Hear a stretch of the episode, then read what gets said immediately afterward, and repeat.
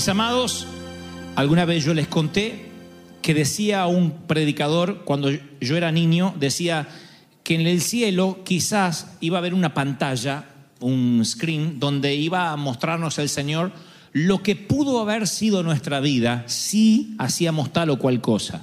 ¿Cómo pudo haber sido nuestra vida si le creíamos? ¿Cómo pudo haber sido nuestra, nuestra pareja? ¿Cómo pudo haber, haber sido nuestros hijos? ¿Cómo pudo haber sido nuestro ministerio, nuestro trabajo, empleo, profesión? Si le creíamos a Dios y que allí vamos a llorar. De allí es que la Biblia dice que en el cielo enjugará el Señor toda lágrima. ¿Por qué habríamos de llorar en los cielos cuando ya sabemos que somos salvos y estamos con el Señor? Dicen los teólogos que lo más probable es que vamos a llorar por las cosas que no hicimos, por las cosas que no le creímos y por la cantidad de regalos que nos perdimos. El Espíritu Santo nos decía el domingo pasado, nos preguntaba, ¿cuál es tu momento? Recuerdan que Él nos habló que toda la vida apunta a un momento en especial. ¿Y qué tal si nos perdemos ese momento? O lo que es peor, llegamos al momento pero sin haberle creído totalmente al Señor. Y entonces lo que estamos viviendo no es exactamente lo que Dios quería. Dios quería más y nos conformamos con migajas. Entonces esta palabra va para aquellos que en alguna ocasión pensaron, ¿será que estoy viviendo todo lo que Dios tenía para mí? ¿O será que puedo llegar a perderme lo que Dios tiene para mí en algún área de la vida por no estar atento a ese momento que el Señor nos hablaba el domingo pasado? Para los cristianos consagrados, pensamos que Dios, el Señor le hablaba a los incrédulos cuando dijo en Lucas 18:8, cuando venga el Hijo del Hombre, ¿hallará fe en la tierra? Porque la pregunta implica no solo falta de fe en la tierra, sino también en el pueblo de Dios. El Señor dijo, ¿será que hallaré fe en la tierra? No dijo, sé que la voy a hallar dentro de mi pueblo. Él dice, en toda la tierra voy a hallar gente que crea. Cuando suene la trompeta final, ¿encontraré algo de fe? Y la Biblia dice en Hebreos 11:6, sin fe es imposible, imposible, oigan, imposible agradar a Dios. Porque es necesario que el que se acerca a Dios crea que le hay y que es galardonador, perdón, de los que le buscan. Hebreos 11:6. De alguna forma la Biblia dice que la incredulidad irrita a Dios. Cuando somos incrédulos, cuando Él abre una puerta y no accedemos, irrita a Dios. Esto me lleva a pensar, ¿qué tal si Dios te abrió una puerta en los sentimientos que tú no crees porque todavía te quedas pidiendo reconfirmaciones y no avanzas en aquello que Dios te abre? ¿Cómo lo toma el Señor? El Señor dice, me irritas, me enoja que no creas. Cuando Dios te da una oportunidad en las finanzas y tienes que correr un riesgo en un negocio y dice, no, no, no, prefiero quedarme como estoy a ver si me va mal. Eso irrita a Dios. Son semillas de incredulidad. La Biblia habla que Israel, cuando andaba y merodeaba el desierto, llega a un lugar llamado Sin. No había agua potable. Y entonces le dicen a Moisés en Éxodo 17.2, danos agua para que podamos tomar. Como si Moisés fuera el mago, David Copperfield, el obrador personal de milagros. Ninguno de ellos acudió a Dios en oración. Se enojaron contra Moisés y le dice, danos agua para beber. Y el Señor le puso a ese episodio un nombre de incredulidad, dice la Biblia, y llamó el nombre de aquel lugar Masá, que significa en el original hebreo provocación, significa irritación a Dios. Dios se enoja y a eso lo cataloga como un episodio de incredulidad. De hecho, que Dios va más a fondo. Dice el Señor, dijo, ustedes me dan ofrendas en el desierto, pero yo sé que ocultan figuras, ocultan dioses que trajeron de Egipto. Están ocultando dioses que todavía no se deshicieron de ellos. Los israelitas aún estaban llevando sus ídolos en Masá. Estuvieron pegados sus ídolos en la partición de las aguas del Mar Rojo, cuando el, el faraón venía sobre ellos, cuando Dios endulzó las aguas amargas de Mara. Ellos tenían sus diosecitos por las dudas si Dios les fallaba. Y Dios dijo, eso me afrenta, eso me irrita. Y se enoja Dios con Israel porque la incredulidad no es solo un detallito menor. El ser incrédulo a lo que Dios quiere darte, número uno, enoja a Dios. Lo provoca a ira porque Él no puede creer que desconfíes de Él cuando su fidelidad ha sido abundante y nueva cada mañana contigo. ¿Sí o no? No dudes. Entonces yo sé que hay gente acá que hoy está con dudas diciendo, es que yo creo que, que Dios me abandonó. Y yo te quiero decir de parte del Señor que el Señor me dijo que te diga, Él no te ha dejado, Él no perdió su interés en ti, Él te ama, Él pagó un precio muy grande como para abandonarte. Y ahora mismo estás pensando, sí, pero ¿qué si pequé? ¿Qué si metí la pata? Yo no puedo presentarme delante del Señor así. Y eso también es incredulidad. Y se los voy a demostrar, porque a veces estamos batallando una batalla valga la redundancia, que creemos perdida contra el pecado. Decimos, "Bueno, es que yo no puedo tener victoria en esto. Y cuando pecamos, tendemos, tenemos la tendencia a huir de su presencia. Nos sentimos sucios. Hay gente que al sentirse pecador deja de congregarse, abandona a Dios y dice, no, es que caí en las drogas. Y Dios no me va a aceptar así. Y esa declaración, aunque parece humildad, es incredulidad que irrita a Dios, porque la Biblia dice en Hebreos 4:16, acércate confiadamente al trono de la gracia para alcanzar misericordia y hallar oportuno socorro. Si estás en pecado, si metiste la pata, acércate confiadamente. Y tú dices, no, me da vergüenza, acércate. Es que soy muy pecador, acércate. No, es que me vas a fulminar, te voy a amar. Me vas a matar, te voy a amar. No, me vas a pegar. Y Dios dice, basta. Me harté. Me irrita tu incredulidad. Cree que mi gracia es más grande que tu pecado. Que mi perdón es más grande que tu infidelidad. Soy claro. Porque esto es lo que Dios me mostró que le dijera. Nada más le estoy dando información de lo que produce la incredulidad. Porque cuando somos incrédulos, hay puertas que se empiezan a cerrar que Dios había abierto. Y que te la estás perdiendo por no creerle al Señor. Y eso ocasiona que tengas que usar muletas. Eso es lo que el Espíritu Santo me dijo que les dijera. Por eso este mensaje se llama fe o muletas. Pero antes de llegar a ese punto, quiero hablar unos momentos más de lo que provoca la incredulidad, el no creerle al Señor. Cuando hay gente que pide señales y pide señales, yo le he hablado tantas veces, está siendo incrédulo a lo que Dios tiene. ¿Nunca te pasó que el Señor te dice, deja de orar, levántate de las rodillas y haz lo que tienes que hacer? ¿Nunca han sentido de que no tienen que orar? Una vez yo prediqué, no hay que orar por todo y casi me matan los colegas pastores. ¿Cómo que no hay que orar por todo? Hay cosas de las que no hay que orar. Lo hemos hablado aquí. Hay que orar por aquellas cosas que únicamente la mano sobrenatural de Dios puede intervenir. Todo lo que naturalmente nosotros podemos provocar es vagancia querer orar. No podemos reemplazar el trabajo, el esfuerzo por oración. Pero se lo dice alguien que lo ha vivido. Cuando yo iba a la escuela secundaria, yo decía, yo no estudi- muchas veces no estudiaba en todo el año. No estudiaba porque yo decía, no, me va a quedar, me va a quedar, me va a quedar en la cabeza y después no me quedaba nada.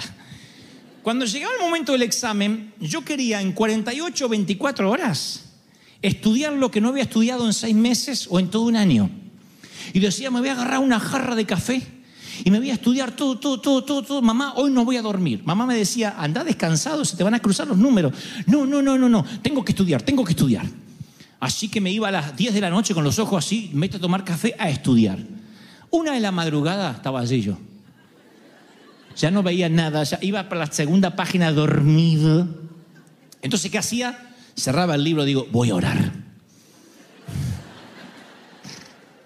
Y oraba y reprendía al profesor y Señor Jesús que me tome un examen fácil. Eso hasta las 2, 3 de la madrugada, Señor, dame la memoria, que me acuerde, que me acuerde todo lo que estudié, Padre, que me baje los números. Tú dices que dará sabiduría a aquel que la pide. Dame sabiduría para matemáticas. Cuando eran las 3 de la mañana y ya me cansaba el sueño, Señor, que el profesor se enferme y que no vaya, Señor. Y que... Se ríen nerviosos porque lo han hecho. Cuatro de la mañana estaba entre dormidos y agarraba el libro, Señor, que se incendie el colegio y que, y que pase algo. Ni se enfermaba el profesor, ni se incendiaba el colegio, ni el examen era fácil, me sacaba un uno. ¿Y saben cómo salía yo enojado con Dios? Señor, ¿dónde está tu gloria? Cuando te busco, ¿dónde te metes? Y el Señor me enseñó con dolor a que no puedo reemplazar con oración lo que tengo que hacer con esfuerzo. Hay que estudiar, hay que prepararse, hay que capacitarse. No puedo orar en lugar de, en vez de, tengo que hacer lo que me corresponde. De otro modo, es una oración de incredulidad. Como hizo Israel, ¿dónde está el Dios que nos sacó de Egipto? ¿Tenemos Dios o no tenemos Dios? Y Dios dijo, esto es masá, esto me provoca, esto me irrita. Hay momentos que Dios dice, no ores. De hecho, se lo dijo a Moisés literalmente. ¿Por qué clamas a mí? Dile a los hijos de Israel que marchen. Alza tu vara y extiende tu mano sobre el mar y divídelo y entren por el medio del mar. ¿Por qué Dios le diría esto a Moisés? Porque se enojó cuando Moisés lloriqueó toda la noche. Le dijo, tus lloriqueos son una afrenta a mi fidelidad. Yo te di la promesa de liberarte, te di instrucciones específicas de lo que tienes que hacer. No ores más. Una noche entera Moisés, ayúdame, Señor. Y le dijo, ¿por qué me clamas? Haz lo que tienes que hacer, usa la vara, abre el mar y que pase la gente, no me clames. Haz lo que tienes que hacer. Alguien hoy necesita oír este mensaje. Haz lo que tienes que hacer. Dios me dice que te diga, tienes que hacer lo que debiste haber hecho hace tiempo, porque se te va otro año. Y algunos, como dije el domingo pasado, están tirando un año a la vez por la borda y el tiempo se acaba. Entonces, si hay un momento en donde, si no hay un momento donde nos paramos y empezamos a darnos cuenta que somos grandes y estamos crecidos, la vida se nos va a pasar y nos vamos a arrepentir por puertas que Dios abrió y no quisimos acceder por miedo, por temor. ¿Cuántas veces Dios nos habló esta palabra tantas mañanas aquí? No tengas temor. 365 veces en la Biblia menciona no temas. Es la única frase que se menciona una vez para cada día del año. 365 veces en la Biblia, no 366, no 364, 365 veces dice no temas. ¿No debiera ese ser tu estandarte para levantarte cada mañana? Es de vivir sin temor, es de estar atento a mi momento. Y cuando el viento sople, cuando venga ese viento de otra parte, pondré mi tabla de surf en la ola del espíritu y aunque no pueda volar, voy a bailar, voy a saltar, voy a gritar porque fui hecho para la oportunidad divina. ¿Cuántos reciben esta palabra? Dígame amén. Ahora, oigan, Moisés está en el desierto, como muchos de ustedes. Se enciende la zarza. Y Dios le habla. Tiene un mensaje poderoso. Su vida va a cambiar para siempre. Y será el libertador Moisés. Esa zarza arde continuamente delante nuestro, eventualmente se enciende. Tiene formas de zarza, formas de pastor, formas de evangelista o de profeta o de canción. Pero hagan memoria, todos hemos estado frente a una zarza alguna vez, sintiendo como espada de dos filos su palabra cortante y hablándonos. Y el Señor le dice, Moisés, te enviaré a Faraón para que saques de Egipto a mi pueblo. Y pregunta Moisés, ¿quién soy yo? ¿Quién soy yo? Para que vaya Faraón soy un simple pastor de ovejas abandonado hace 40 años en el patio trasero del desierto. El Señor le dice, ve, porque yo estaré contigo. Moisés pregunta, sí está bien, pero ¿y si me pregunta quién me habló? ¿Qué digo? El Señor dice, bueno, le dirás, el yo soy me envió. Ni digas mi nombre, dile, el yo soy, porque soy tanto, encierro tantos nombres que no puedo darte uno, dile, el yo soy. Moisés pregunta, pero ellos no me creerán que te has aparecido. Y Jehová dice, tengo algo para que te crean. ¿Qué tienes en tu mano? ¿Qué es lo que tienes en tu mano? Moisés mira y dice, una vara, una sencilla vara. Muy bien, échala en tierra. Y la echa en tierra y se hace culebra. Y luego dice, tómala otra vez, por la cola. ¿Qué? Por la cola. La toma por la cola, se le hace vara. Dios no le regala una vara divina. Oigan, lo que tú tienes, para lo cual te preparaste toda la vida, tu profesión, tu talento, es eso lo que Dios solo le agrega un toque sobrenatural. ¿Me están siguiendo, sí o no? ¿Tiene sentido lo que digo, sí? Si yo no fuese un hombre ungido, reconozco, sería un excelente monologuista o comediante o conductor de televisión o locutor, pero no tendría el toque espiritual. Lo que hace que la gente regrese cada vez a escuchar un mensaje de parte de Dios es que mi vara de talento se transforma espiritualmente en algo espiritual que solo Dios puede hacer y eso hace la diferencia. Cuando alguien me dice, es un artista, un comediante, sí, eso fui toda la vida. No payaso, señor payaso. Ah, pero no saben lo que puede hacer Dios con una vara, aunque esa vara parezca normal. Si le crees a Dios, ahí está, ahí- esa es la llave que Dios le da a Moisés para que nadie dude. Ustedes dicen, wow, qué bárbaro, yo iría a enfrentar el mundo. No Moisés, no Moisés. Dios le dice, ok, no te veo convencido, así que mete tu mano dentro de tu seno, dentro de tu mm, túnica. Moisés la mete y dice, sácala. La saca y está leprosa, blanca, llena de putrefacción, de pus. No puedo creerlo, métela otra vez. Y la saca limpia. Dice Dios, ¿otro truco? Te di dos. Tu vara común se transforma en culebra cuando quieras. Y tu mano común la puedes meter aquí y eso va a ser una señal. Y si no creen estas dos señales, toma agua del río, derrámala en la tierra y se convertirá en sangre. Tercer truco. ¿Me están siguiendo, sí o no? ¿Ven que Dios no escatima? No escatima con su poder, con las señales cuando te manda a hacer algo. Dios dice, y, me- bueno, mira, te, doy la vara, te doy la mano leprosa y encima toca con tu vara y se va a convertir en sangre, el río. Dice Moisés, es que yo nunca fui hombre de fácil palabra, soy tardo en el habla y torpe de lengua. ¿Qué dice Dios? ¿Quién cree que te dio la boca? Cara dura. ¿Quién cree que te la dio? Ve, yo estaré en tu boca y te enseñaré a hablar. Cuarto milagro, cuarto truco para el faraón. Porque cuando el faraón veía regresar a Moisés, sabía que era tartamudo. Y ahora lo vería hablando con palabras fluidas. Eso era un gran truco, un milagro. No solo eso, la mano leprosa, la víbora, el convertir el agua en sangre, todo. Dios lo equipó con todo. Pero Moisés vuelve a abrir la boca porque es hispano.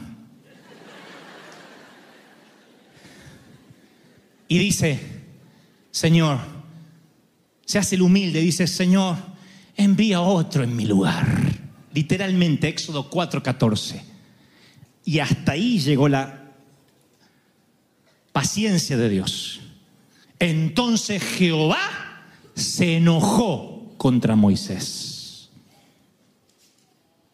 Le dio cuatro señales para que Moisés sea un hombre que habla perfecto, que tenga una vara milagrosa, pero este duda, duda, duda, al punto que Dios dice, hasta acá llegué. Hasta acá llegué. Y entonces Dios dice, no conozco yo a tu hermano Aarón y él habla bien, ok. Entonces tú no vas a hablar. Tú le vas a hablar a él y le vas a poner en su, boca tus palabras. Él hablará por ti al pueblo.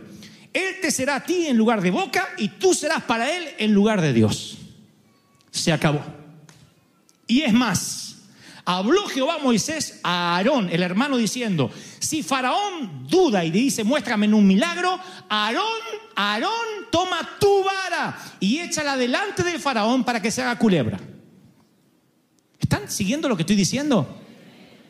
¿Qué pasó con la vara de Moisés? La que Dios le dijo, se te va a hacer culebra y se le hizo.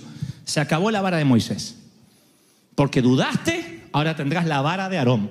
Ve por la mañana a Faraón, ponte en la ribera del río y toma la vara que se convirtió culebra. Y aclara la Biblia, la de Aarón, la de Aarón, y convierte las aguas en sangre. Esa es mi mayor preocupación. ¿Y si andas toda la vida con una vara prestada, con muletas, por no haberle creído al Señor? ¿Y si Dios quería usar lo que tú sabías hacer? y ahora tienes que depender de un socio porque no creíste en lo que Dios te había dado. ¿Soy claro? Pudo haber sido la vara de Moisés y nunca más aparece la vara de Moisés, aparece la vara de Aarón. Toda la vida Moisés tuvo que tener un traductor, nunca pudo hablar él directamente, siempre tenía que hablar Aarón. Faraón no conocía la voz de Moisés. Lo tenían como tartamudo y así terminó sus días Moisés, tartamudo. Y uno pregunta, ¿por qué Dios no lo quiso sanar? Ahí está la promesa de sanidad. ¿Y por qué siguió tartamudo? Por su incredulidad. Entonces, querido, en la vida vas con las muletas que deseaste tener. Caminas con las sillas de ruedas que quisiste conseguir. Dios dice, yo te prometo caminar. ¿Dudas? Dios te dice, ok, llevaré, pondré a alguien que te empuje por el resto de tu vida. Pero vas a hacer lo que te mando a hacer. La pregunta es, ¿hacemos lo que Dios nos manda a hacer? Sí, Dios siempre se sale con la suya. ¿Cómo lo hacemos? Es el secreto. ¿Cómo? Con tu 100%, con tu 50%, según como le hayas creído a Dios. Dios tiene una compañía para que tú emprendas, para que tú le creas. Tú dudas y dudas y dudas y dudas. Dios abrirá esa compañía con otro dueño y serás empleado de esa compañía. Y Dios te quería como cabeza, terminaste siendo cola. Eso es el problema de la vida. El llegar al cielo y habernos dado cuenta de que usamos muletas porque quisimos usar muletas, no confiamos en Él. ¿Es ese el hombre con el que quisiste casarte? ¿Es esa la mujer que querías tener? Tú dices, pero ya es tarde. Pero ¿y si son muletas? ¿Por no esperar? ¿Y si esa casa es una muleta a la casa que Dios quería darte? Si por no creer te metiste en algo que Dios no te estaba mandando a hacer y Dios dice, ok, ahí tienes la vara de Aarón, pero tú harás lo que yo te mando a hacer. Se enojó Dios con Moisés y dijo, ahora será Aarón el que va a hablar. Aarón no estaba en la historia. Aarón es un, no es el protagónico, es un actor de reparto, no debió haber aparecido nunca en esta charla. Hay gente que nunca debió haber estado en tu vida, nunca. Apareció en tu vida a causa, o nuestra vida, a causa de la incredulidad. Socios que te estafaron, ministros que nos traicionaron, a causa de la incredulidad. ¿Saben las veces que Dios dijo, confía en mí? Y yo, porque la, porque la providencia de Dios se tardaba, casi me meto con un socio o con alguien que me prometía darme rápido lo que Dios todavía no me estaba dando. Y por meterme en algo que Dios todavía no me estaba dando, terminé con problemas, con crisis y hasta demandas. ¿Por qué, Señor? Porque no creíste que yo te iba a bendecir. ¿Están recibiendo esta palabra, sí o no? Yo sé que es tan profunda y tan dura que no tienen ganas de decir amén, tienen ganas de decir ouch. Uno tiene la vida que uno consiguió. Estoy feliz porque en una gran mayoría de cosas le creía al Señor.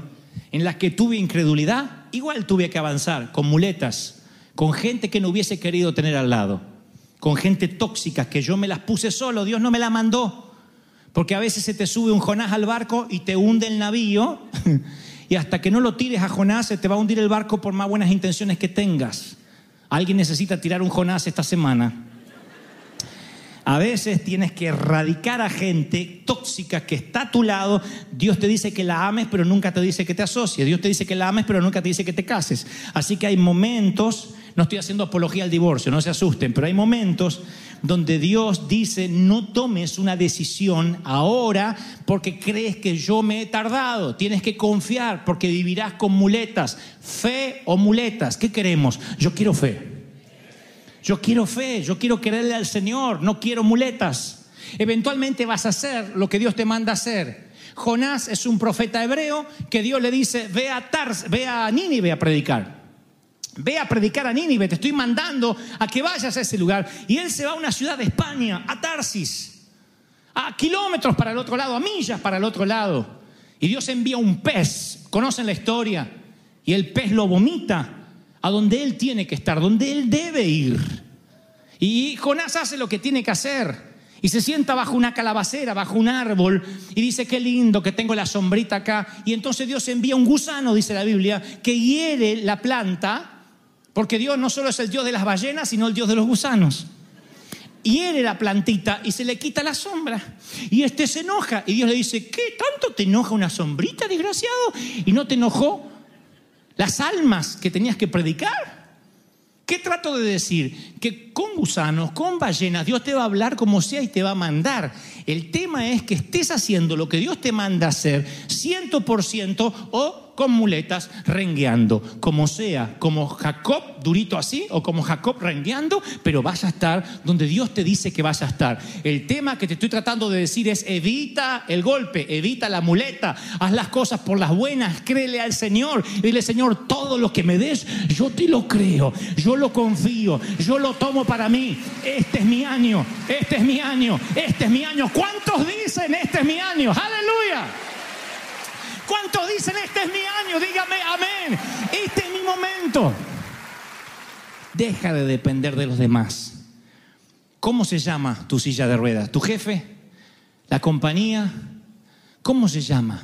¿Crédito? ¿El banco? ¿Tu casa? ¿Cómo se llaman tus muletas? ¿Qué hizo que hoy no pudieras tener tu vara ungida y andas con varas prestadas? Deja las muletas, no dependas de otro, deja de ser drogadependiente espiritual de alguien más, depende del Señor, cree que yo te envié, confía en eso y a lo mejor, quién sabe, los cielos estén a un segundo de abrirse delante tuyo y te lo vas a perder por incrédulo. ¿Cuántos hoy dicen esta palabra es para mí? La recibo en mi corazón, ¿la reciben? Levanten su mano y digan, recibo esta palabra, la recibo, la recibo. Ahora, por favor, tengan a bien ponerse en pie. Quiero orar por un ejército de pie. Quiero orar por un ejército que se levanta y dice, Señor, hemos creído, hemos confiado de que los mejores días están por venir. Estoy hablándole a personas que han dicho, pastor, es como que todo me fue mal en estos días. Dice el Señor, aún no has creído. Y a causa de tu incredulidad los cielos se mantienen cerrados. Pero aquí escucha el sonido de la abundancia, dice el Señor. Oye el sonido de la lluvia, porque lluvia viene. Y si tú empiezas a correr, si tú empiezas a correr, yo voy a soltar la lluvia detrás tuyo. La lluvia golpeará tus talones. Y luego vendrá sobre tu espalda y luego te vas a empapar, dice el Señor. Yo voy a mojarte, crea, crea, crean, crea. Comiencen a clamar iglesia, algo está ocurriendo aquí esta mañana.